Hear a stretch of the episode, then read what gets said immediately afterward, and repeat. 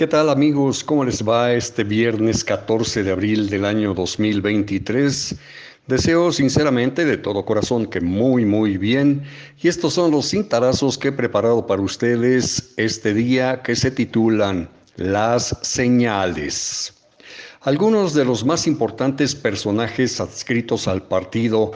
Movimiento de Regeneración Nacional, Morena, en Morelos, no han hecho caso ni lo hacen hasta ahora a las señales enviadas desde Palacio Nacional por el presidente de la República, Andrés Manuel López Obrador, respecto a la postulación de la candidata o el candidato a la gubernatura hoy ocupada por Cuauhtémoc Blanco Bravo, hoy por hoy uno de los aliados presidenciales. Asimismo, no han aceptado la apertura de ese instituto político a quienes no forman parte de los llamados grupos tradicionales de Morena, surgidos varios de ellos desde el 2 de octubre del año 2011, cuando López Obrador impulsó la creación del partido que en 2018 lo llevó a la primera magistratura del país.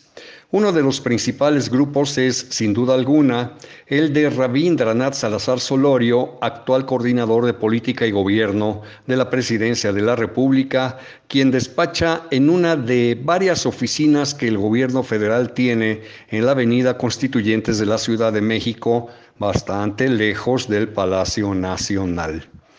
El también expresidente municipal, exdiputado local, exdiputado federal y ex senador es sin duda alguna candidato natural de Morena a la gubernatura morelense y aún tiene peso específico entre quienes forman parte de la tendencia morenista identificada precisamente así, rabinismo, misma que evoca también al inolvidable Radamés, Radamés Salazar Solorio, hermano de Rabín, quien falleció el 21 de febrero del año 2021, víctima del coronavirus. Radamés era de hecho el líder al frente de mujeres y hombres cuya presencia estaba más o menos probada en algunas regiones morelenses, todos ellos políticos o politiqueros que alcanzaron un cargo público gracias al cual consolidaron sus patrimonios, olvidándose de impulsar la cuarta transformación a partir de 2018 fuera máscaras. Hay actuales legisladores federales, por ejemplo, que no han hecho nada, nada por Morelos, aunque eso sí, continúan acrecentando su riqueza gracias a Morena y a las oportunidades brindadas por López Obrador. Fue así como durante el gobierno de Cuauhtémoc Blanco Bravo despuntaron algunos operadores políticos, Verbi gracias su hermano Ulises Bravo Molina, quien ha trabajado en Morelos con la venia del presidente de la República y el conocimiento de Adán Augusto López Hernández, secretario de Gobernación. Ni qué decir en torno al respaldo otorgado a Ulises Bravo por Mario Delgado Carrillo, presidente nacional de Morena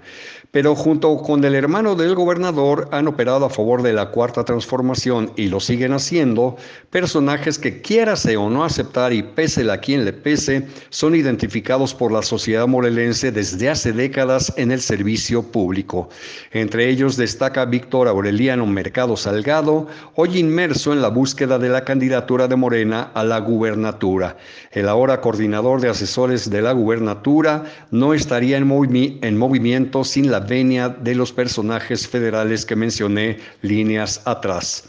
Es importante subrayar que varios de los nuevos actores de Morena, emergidos en la en la coyuntura del actual Ejecutivo Estatal, llenaron infinidad de espacios dejados al garete por miembros de otras corrientes, tal como sucedió en épocas pasadas cuando distinguidos cuadros priistas se olvidaron de la sociedad y se dedicaron a buscar chambas y la consolidación de sus patrimonios. Fueron desplazados en su momento por miembros del Partido de la Revolución Democrática como ocurrió en 2012. Infortunadamente para los que ya no son